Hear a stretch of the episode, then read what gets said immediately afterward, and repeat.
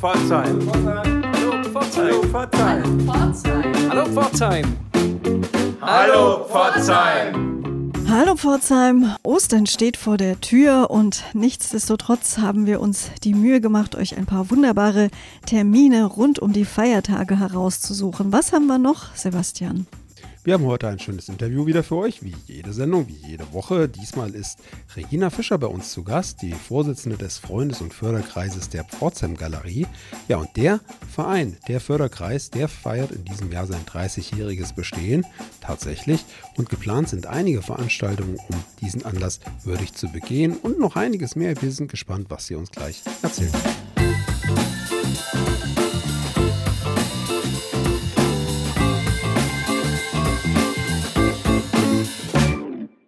Hallo Pforzheim, wir freuen uns sehr, dass heute Regina Fischer bei uns ist, die Vorsitzende des Freundes- und Förderkreises der Pforzheim Galerie. Hallo Regina, schön, dass du da bist. Ja, vielen Dank. Hallo Anna, hallo Sebastian. Ich freue mich sehr, dass ich heute bei euch sein darf und dass wir ein bisschen über den Förderverein, den Förderkreis der Pforzheim Galerie sprechen.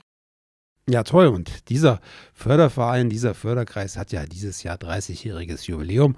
Und ich freue mich selber, das ist ein kleiner Transparenzhinweis an dieser Stelle, dass ich auch Mitglied im Vorstand des Vereins bin und auch meinen Anteil dazu beitragen kann. Aber da ist ja dieses Jahr einiges geplant. Ja, das ist richtig. Wir planen also wirklich ganz stark auf uns und unsere Arbeit aufmerksam zu machen aus Anlass des Jubiläums. Zum einen planen wir eine kleine Festschrift zu machen, eine Broschüre, wo wir einfach diesen 30 Jahren nochmal von der Gründung über unseren heutigen, ja, unsere Vereinsaktivitäten heute bis hin zu unserer Vision für die Zukunft nachgehen. Wir wollen da eine kleine Broschüre drucken, wollen aber damit ganz stark auch in die Social Media, in die Online-Medien gehen, uns also eben auch einer neuen Generation stark präsentieren.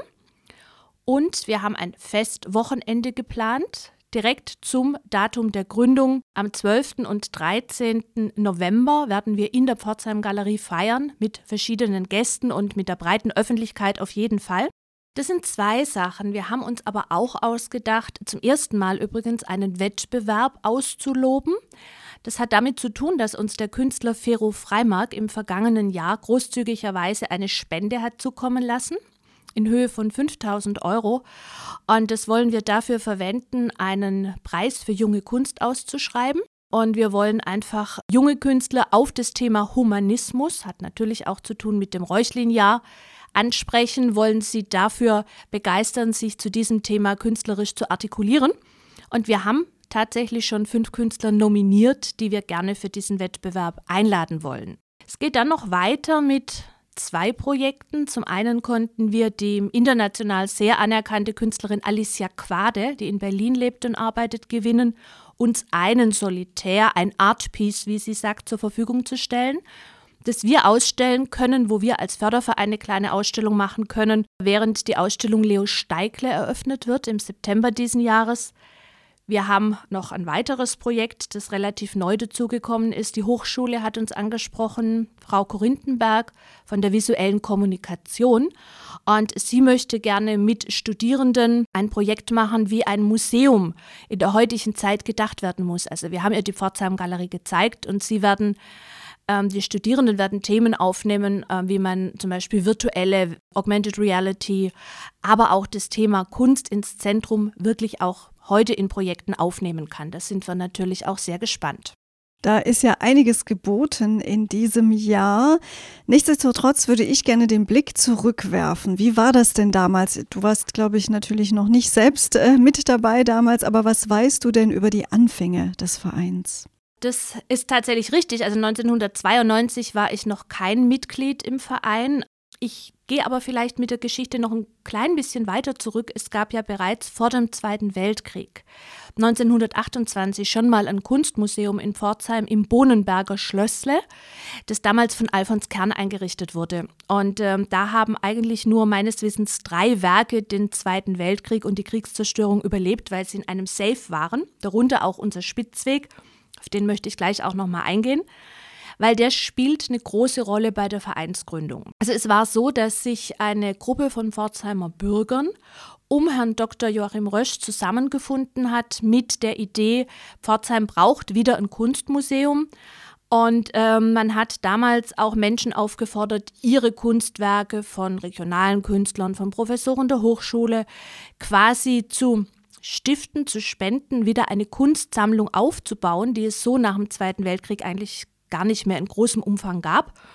Und deswegen hatte ich vorhin schon den Spitzweg angesprochen, der war so die Initialzündung. Also der Slogan war damals, unser Spitzweg braucht ein Zuhause.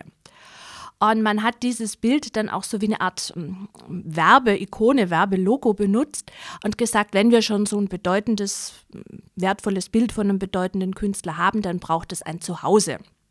Und das war dann auch tatsächlich die erste Spende, die damals die Sparkasse Pforzheim damals ja noch gemacht hat, um für diesen Spitzweg also ein Dach über dem Kopf zu finden.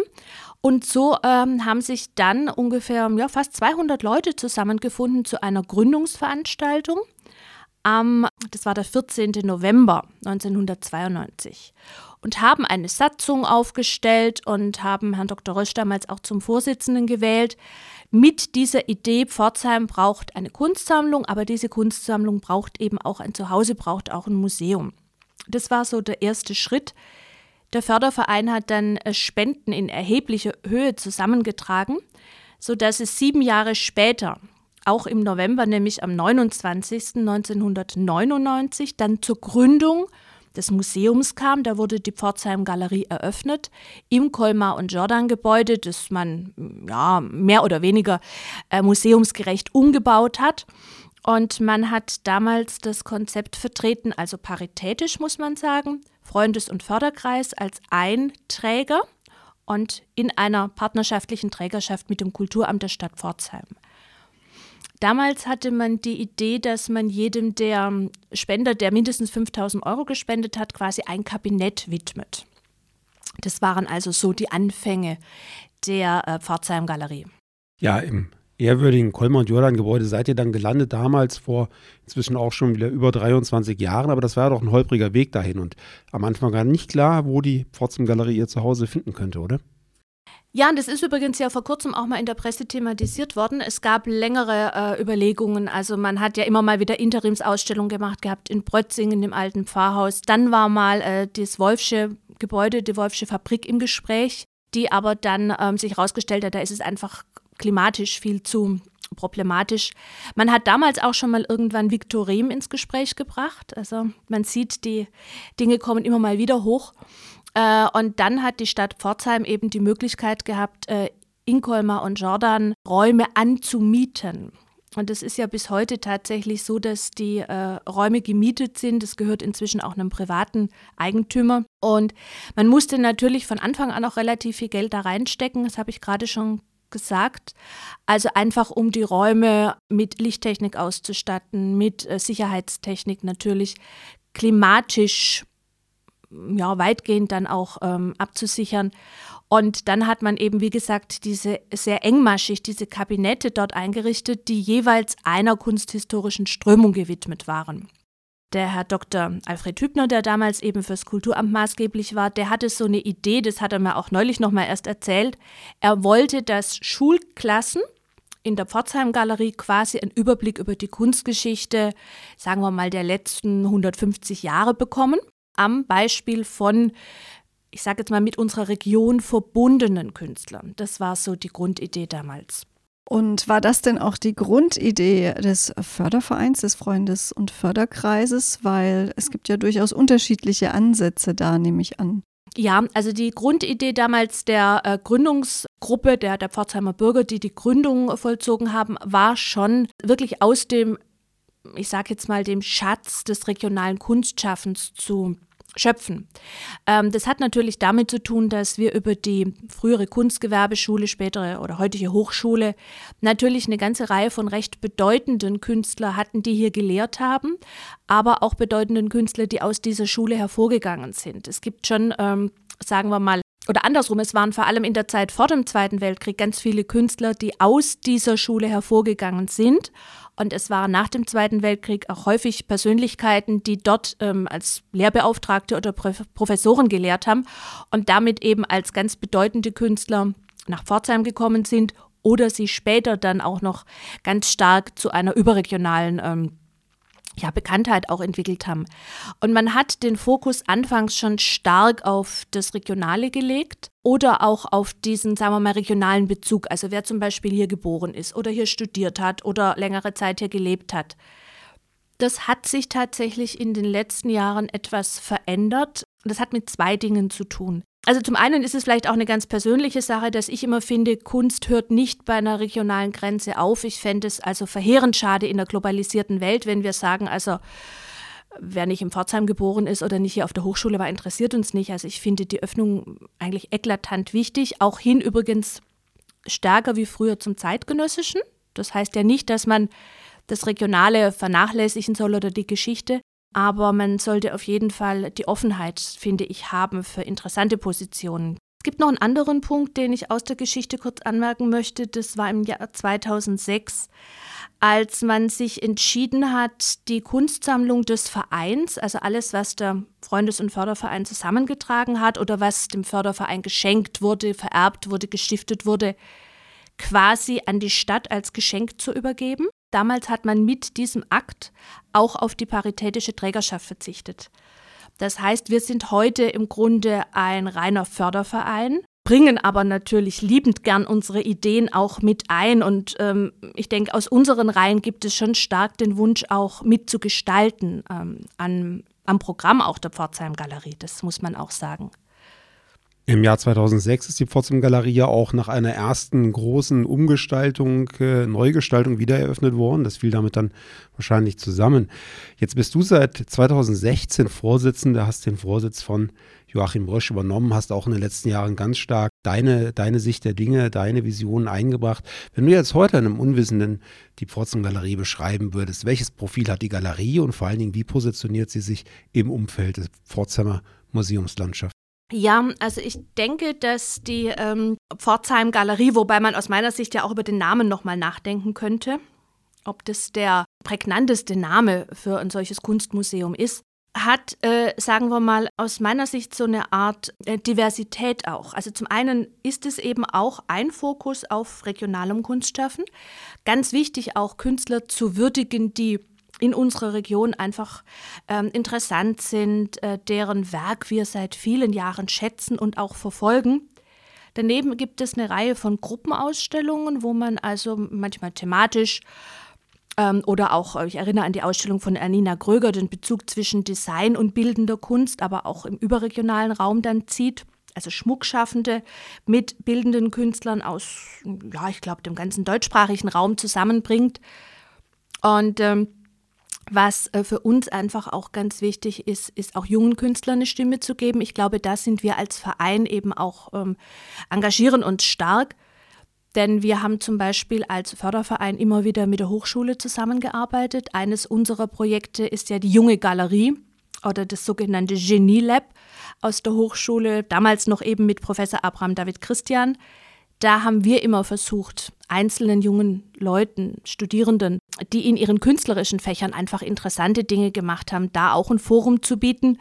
Und ähm, was ich glaube, was ganz wichtig ist für die Pforzheim Galerie und für unseren Förderverein, das ist ja unser von unserem Förderverein eingerichtete Jugendclub Herzblau, der in unserem Selbstverständnis, denke ich, eine besondere Rolle spielt, ähm, von Anfang an in enger Zusammenarbeit mit dem Künstler Bernd Erich Gall. Der ist also der künstlerische Leiter des Jugendclubs und versteht es ganz großartig mit äh, jungen Menschen, wirklich äh, Dialoge, künstlerische, kreative Dialoge anzustoßen, so möchte ich es mal sagen. Da haben wir sicherlich ähm, ein besonderen, einen eigenen Weg eingeschlagen, weil wir gesagt haben, wir möchten nicht in Konkurrenz treten oder ein Zusatzprogramm bieten zu dem, was die Stadt Pforzheim ja vorbildlich macht, nämlich Museumspädagogik, auch in der Pforzheim Galerie, aber auch in anderen Häusern, sondern wir haben gesagt, unser Fokus soll und jetzt spreche ich eigentlich ungeliebte Worte aus, die ich ganz schrecklich finde, aber man ähm, definiert es ja immer als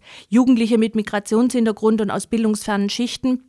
Ich glaube, man darf es eigentlich gar nicht zusammen sagen, aber es ist unser Ansatz, dass wir den Jugendlichen eben ähm, diese kulturellen Wege oder Blicke eröffnen, die jetzt von ihrer Schulbildung her, ähm, von ihrer Schule oder vielleicht auch vom Elternhaus jetzt nicht per se immer ins Museum geschickt werden und angeleitet werden oder einen leichten Zugang haben. Das ist uns ganz wichtig, da einen Freiraum zu eröffnen, wo junge Menschen wirklich auch das machen können, was sie interessiert. Also das ist nicht in dem Sinn angeleitet, dass man sagt, heute malen wir mal alle so und so, sondern man gibt Impulse. Eine Ausstellung, die gezeigt wird, ist ein Impuls, aber auch das Gespräch mit Bernd Gall, die Mittel, die zur Verfügung stehen. Und da ist mir ganz wichtig, dass man neben klassischen wie Farbe und Leinwand und Papier und Buntstift, Ölfarben und so weiter eben auch ähm, elektronische Medien hat. Also wir haben mehrere Computer, an denen man auch Filme machen kann. Und es hat sich auch eine Band entwickelt, also die gibt es eine eigene Musikgruppe ähm, und einzelne Jugendliche, die einfach dort gern Musik machen. Ne? Also die Offenheit ist, glaube ich, entscheidend. Und es ist dann eine feste Gruppe, die sich regelmäßig trifft oder wie ist das zusammengestellt? Ja, also da kann ich jetzt im Moment nur sagen, ich hoffe. Es war tatsächlich eine feste Gruppe. Äh, dazu muss man wirklich sagen, bis vor Corona. Corona hat das Ganze absolut gesprengt. Ähm, und nachdem wir momentan jetzt wieder die Öffnung haben, was die Corona-Regeln angeht, wollen wir das unbedingt auch wieder aufnehmen. Dummerweise ist jetzt auch noch ein Wasserschaden hinzugekommen in den Räumen. Das heißt, die sind immer noch in der Renovierung. Das zieht sich offensichtlich. Aber äh, wir hoffen wirklich, dass wir in den nächsten, ich sage jetzt mal, zwei, drei, vier Wochen, also den Jugendclub wieder öffnen können. Und genau, also wie du gefragt hast, Anna, es ist dann eine feste Gruppe, die sich an ein oder zwei Wochentagen am ja, so späteren Nachmittag in den Abend hinein dort eben trifft mit Bernd Erich Gall. Und da ist uns äh, übrigens das vielleicht noch, weil es aktuell äh, sich ergeben hat, natürlich für uns ganz, ganz wichtig. Wir wollen den Jugendclub unbedingt auch für ukrainische Jugendliche und Kinder öffnen. Dazu muss ich sagen, freue ich mich riesig, dass wir auch begeisterte Mitstreiter im Vorstand gefunden haben, die sowohl auch bereit sind, eine finanzielle Unterstützung dazu beizutragen. Der Jugendclub ist nicht aus unseren ähm, Mitgliederbeiträgen finanzierbar, sondern Bernd Erich Gall, der das in also wirklich unglaublich großartigerweise, also ohne ihn könnten wir das gar nicht machen, äh, macht wird auch tatsächlich von uns honoriert und ähm, was, was mir auch ganz wichtig ist, ist. Ähm, und ähm, dazu haben wir immer Sponsoren gehabt, die möchte ich vielleicht auch kurz nennen. Das ist die Arlinger Baugenossenschaft, die uns großartig unterstützt. Das ist die Volksbank Pforzheim, die uns unterstützt.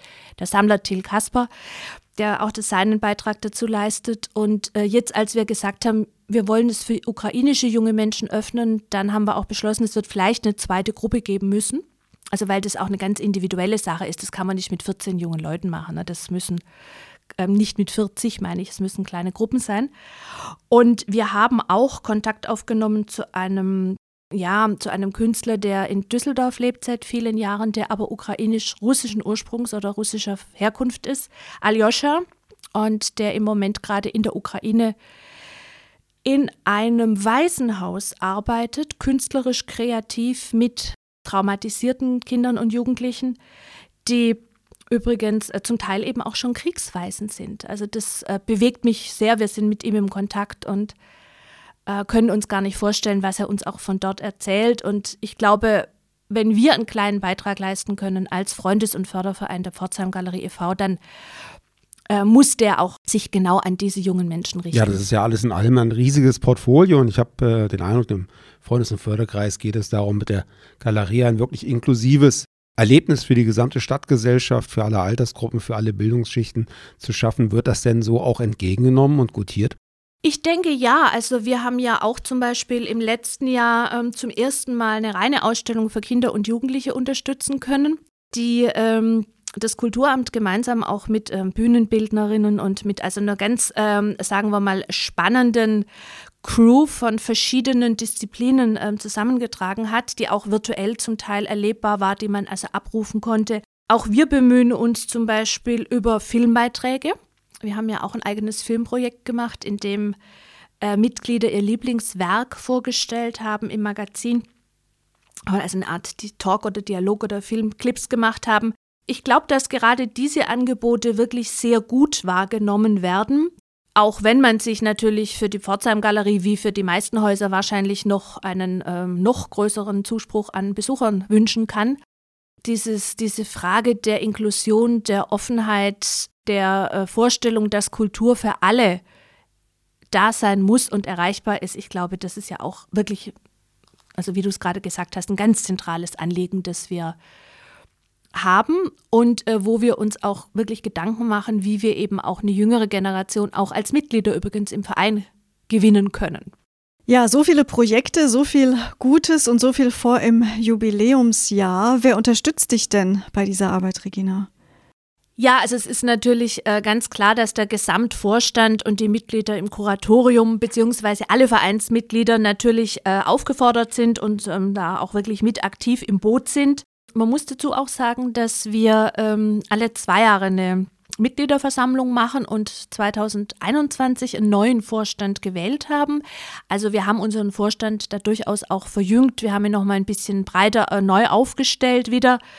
Und ähm, ich habe mich sehr gefreut, also als meine Stellvertreterin ist in Nachfolge von Carsten von Zeppelin, der das viele Jahre wirklich großartig gemacht hat, jetzt die ähm, Frau Dr. Oana Kriechper im Vorstand, die jetzt eben auch eine aktive Rolle mit einnimmt aber es ist genauso, dass auch Herr Dr. Rösch da wirklich noch mit an unserer Seite ist und äh, nicht nur zum 20. Jubiläum damals die Festschrift äh, mit seinem Kreis entwickelt hat, sondern auch heute wirklich mit Rat und Tat zur Seite steht. Also ich denke, wir sind gut aufgestellt, ähm, auch äh, was die verschiedenen Kompetenzen oder ganz besonderen, ähm, sagen wir mal, auch Fähigkeiten angeht. Also eine Festorganisation ist natürlich noch mal was anderes als äh, wenn es jetzt um rein künstlerische Aktivitäten geht. Ähm, da haben wir wirklich auch inzwischen verschiedene Teams gebildet, verschiedene Ausschüsse und ähm, arbeiten da äh, toll zusammen. Und ich hoffe also, dass wir das alles, was wir uns vorgenommen haben, auch gut realisieren können.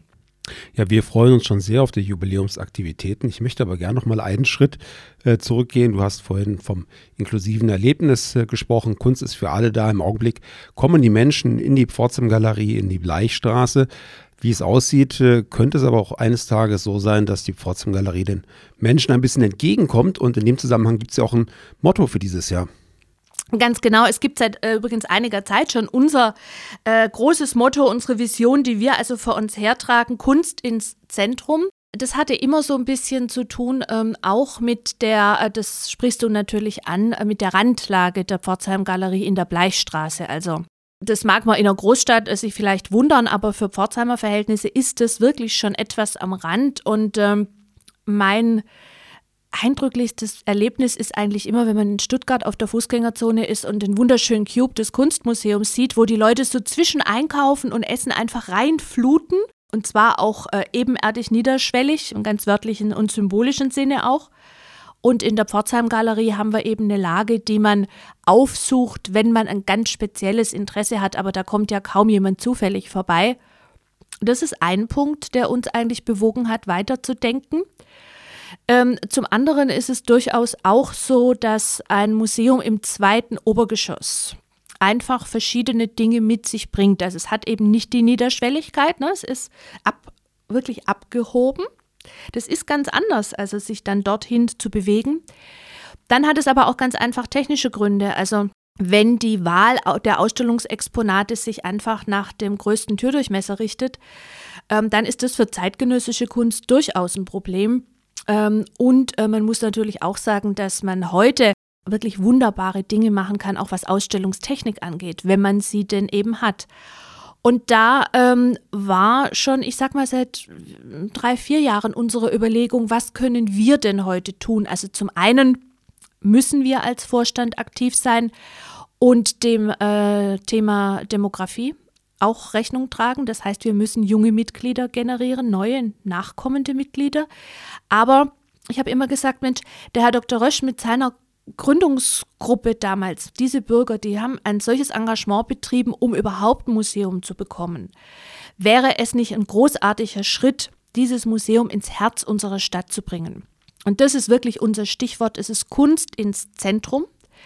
Da haben wir einen Flyer gemacht und Kunst ins Zentrum bei diesem Motto unterstützen uns auch eine ganze Reihe von Persönlichkeiten.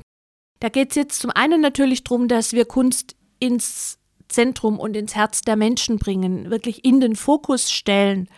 Also alles, was, ähm, ich sage jetzt mal, Kreativität, Kunst, einen Beitrag auch zu einem Diskurs, der in heutigen Zeiten vielleicht wichtiger denn je ist, beitragen kann. aber auch ganz räumlich, ganz äh, banal Kunst ins Zentrum, das heißt die Pforzheim Galerie in die Innenstadt zu bringen. Und wie konkret sind die Pläne, zum Beispiel was den Standort angeht? Ja, das ist eine gute Frage. Äh, ähm, sie sind natürlich nicht besonders konkret im Moment. Man hat, man hat ja schon viele Dinge durchgedacht. Also man hatte zuletzt über Viktorem diskutiert ähm, und hat auch da versucht, äh, Konzepte zu entwickeln, wo man äh, möglicherweise dieses Kunstmuseum auch in Verbindung bringt mit einem Designstandort, äh, mit ähm, stadtgeschichtlichen ähm, Sammlungen oder ähm, Aktivitäten. Ähm, dem stehen wir schon, denke ich, sehr offen gegenüber. Aber ähm, es sollte trotzdem auch ein Ort sein, an dem die Identität eines ich sage jetzt mal neu gedachten Kunstmuseums, ein Kunstmuseum Reloaded oder wie man sagen möchte, auch einen Stellenwert hat, ähm, ähm, sich zu profilieren, also eine Perspektive zu entwickeln. Das halte ich für wichtig. Was den Standort angeht, gibt es im Moment keine absolut konkreten Pläne. Also man hat schon darüber nachgedacht, ob im Zuge der City-Ost-Erweiterung es eine Möglichkeit gäbe, dass vielleicht auch die Stadt Pforzheim, die ja Träger des Museums ist, beispielsweise ähm, auch dort Räume zu einem moderaten Mietpreis anmieten kann. Ähm, ein bisschen größer vielleicht wie die jetzigen, weil dann könnte man auch so ein bisschen wie eine Dauerpräsentation oder so eine, ähm, sagen wir mal, etwas äh, in größerem, längerfristigen Turnus wechselnde Präsentation mit den reinen Wechselausstellungen verbinden. Das halte ich für ganz wichtig äh, und interessant auch. Äh, man könnte beispielsweise auch äh, wieder die Jugendarbeit mit einbeziehen. Ganz toll wäre, wenn in unmittelbarer Nähe vielleicht im Haus irgendeine Gastronomie wäre. Das ist natürlich heute ein ganz wichtiger Faktor auch für Aufenthaltsqualität. Da wären wir, glaube ich, für alle Lösungen offen. Ich meine, der Neubau ist immer der direkte Weg. Das Ertüchtigen eines Leerstandes zum Beispiel ist ja, da muss man natürlich gucken, ob man äh, alle äh, Anforderungen, was Sicherheitstechnik, Elektronik, Lichtanlagen und so weiter, Klimatechnik angeht, ob man das so ertüchtigen kann, ohne dass es vielleicht am Ende noch viel teurer wird. Aber ich glaube, wir wären für alles offen und sind da auch äh, immer wieder in Gesprächen, auch tatsächlich mit dem Kulturamt, mit der Kulturbürgermeisterin, die die Idee auch, glaube ich, inzwischen für spannend hält. Also wer nicht natürlich äh, für interessant hält. Und wir sind wirklich zu jedem Dialog bereit, um die Machbarkeit zu prüfen. Wir selbst haben ja ein Vereinsvermögen in beträchtlicher Höhe, das wir selbstverständlich genau dafür einbringen, weil es uns auch dafür übereignet wurde. Also das sind Spenden, die im Grunde zweckgebunden formuliert wurden für eine endgültige positive, geeignete Lösung. Die Pforzheim Galerie heute in Colmar und Jordan ist immer als Provisorium auch empfunden worden, so charmant natürlich das Gebäude ist und das ist gar keine Frage. Aber ein Optimum wäre ein Museum, das so verankert ist im Herzen der Stadt, im Herzen der Menschen, dass es zu einem, ich sage jetzt mal, zu einem Tag in der City dazugehört, dass man da reinguckt. Wir stellen fest, es ist einiges in Bewegung und wir sind sehr gespannt, vor allen Dingen natürlich auch erstmal auf die Aktivitäten in diesem besonderen Jubiläumsjahr. Unseren Hörerinnen und Hörern würden wir noch den 14. und 15. Mai ans Herz legen. Das ist ein Wochenende, ein Samstag und ein Sonntag. Da findet nämlich die lange Nacht der Museen statt und am 15. der Internationale Museumstag. An beiden Veranstaltungen ist auch die Potsdam Galerie beteiligt. Kommt vorbei, schaut euch um, sprecht mit Vereinsmitgliedern, guckt, was dort geboten ist und vielleicht werdet ihr sogar Mitglied, wer weiß. Vielen Dank, Regina, für das Gespräch heute, dass du bei uns warst, uns informiert hast über die Aktivitäten des Freundes- und Förderkreises der Pforzheim Galerie. Alles Gute. Ganz herzlichen Dank an dich, liebe Anna, Sebastian, auch für eure Fragen und Impulse. Hat mich sehr gefreut, dass ich hier sein durfte und ja, über das interessante und schöne Gespräch. Am Donnerstag startet unsere Kulturwoche im Koki. Um 19 Uhr könnt ihr euch den Film alles ist gut gegangen anschauen an diesem Abend als Original mit Untertiteln, aber diesen Film gibt es auch an anderen Tagen zu sehen. Es ist ein Film über Würde, Selbstbestimmung und Familie. Im Mittelpunkt steht Emanuelle, eine Schriftstellerin mit blühendem Privat- und Berufsleben und sie eilt ins Krankenhaus, weil ihr Vater André einen Schlaganfall erlitten hat. Er ist Mitte 80, ein wohlhabender Fabrikant und Kunstsammler und vor allem aber auch ein Misanthrop, der zwar das Leben leidenschaftlich liebt, aber nun eben auf die Hilfe anderer angewiesen ist und das möchte er nicht. Deswegen will er ohne die Aussicht auf Besserung eben sein Leben selbstbestimmt beenden und Emmanuel, seine Lieblingstochter, soll ihm bei diesem Vorhaben helfen. Am Samstag um 15 Uhr startet dann das Varieté-Programm Blütenzauber im Kulturhaus Osterfeld. Die ganze Osterwoche steht im Zeichen dieses Varietés. Hört dazu auch gerne nochmal unser Interview mit Katinka Rabenseifner, der Regisseurin des Programms. Es gibt noch Karten. Schaut dafür einfach auf kulturhaus-osterfeld.de. Ich habe schon wieder einen Kinotipp für euch, nämlich am Sonntag, das ist gleichzeitig der Ostersonntag, da läuft um 20.15 Uhr im Rex Kino der Film Belfast. Sommer 1969 in der nordirischen Hauptstadt. Der neunjährige Buddy, Sohn einer typischen Familie aus der Arbeiterklasse, liebt Kinobesuche, Matchbox, Autos und seine hingebungsvollen Großeltern. Doch als die gesellschaftspolitischen Spannungen in Belfast eskalieren und es sogar in der sonst so harmonischen Nachbarschaft zu Gewaltausbrüchen kommt, findet seine idyllische Kindheit ein jähes Ende. Kino ist auch am Abend des Ostersonntags eine gute Idee. Da laden wir euch ein ins Koki, wo in Paris die Sonne aufgeht um 21.30 Uhr. Da geht es um die Liebe in Zeiten von Tinder. Das ist der harte Kern des neuen Films von Starregisseur Jacques Audiard. Der Film spielt im 13. Arrondissement in Paris, in den 70er Jahre Bauten außerhalb der Innenstadt, lebt vor allem die Pariser Mittelschicht, Studenten und viele Migranten. Ja, und in genau diesem Viertel trifft auch Emile, die sich mit Aushilfsjobs über Wasser hält, auf Camille. Ja, eine ganze Menge Kino in dieser Woche. Da wollen wir euch doch zum Abschluss nochmal ins Theater schicken, nämlich am Montag, dem Ostermontag um 18 Uhr wird dort Titanic aufgeführt. Noch einmal, das packende Musical kommt nochmal auf die Bühne. Falls ihr es noch nicht gesehen habt, ist das eine gute Gelegenheit, dies nachzuholen. Ja, zur Geschichte. Eigentlich muss man sie ja keine mehr erzählen und erklären, aber für euch trotzdem zusammengefasst. Es ist April 1912. Ausgelassen tanzt man auf der Titanic zur neuesten amerikanischen Musik. Die Schiffskapelle, eines der Highlights des derzeit größten schwimmenden Luxushotels, das vor wenigen Tagen seine Jungfernfahrt über den Atlantik angetreten hat, spielt volle Fahrt voraus. In der ersten Klasse gibt sich die High Society die Klinke in die Hand, während sich die Passagiere der zweiten Klasse ein paar Tage lang in die Welt der Reichen und der Schönen hineinträumen. Unter den Passagieren der dritten Klasse sucht die junge Kate nach einem Vater für ihr ungeborenes Kind.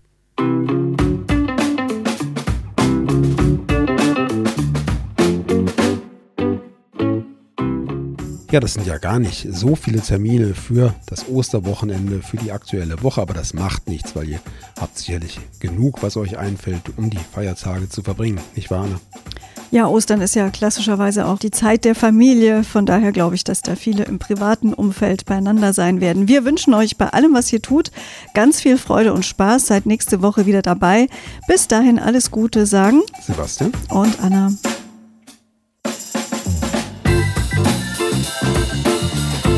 Auf drei. Eins, zwei. Hallo, Pforzheim! Das war noch durcheinander.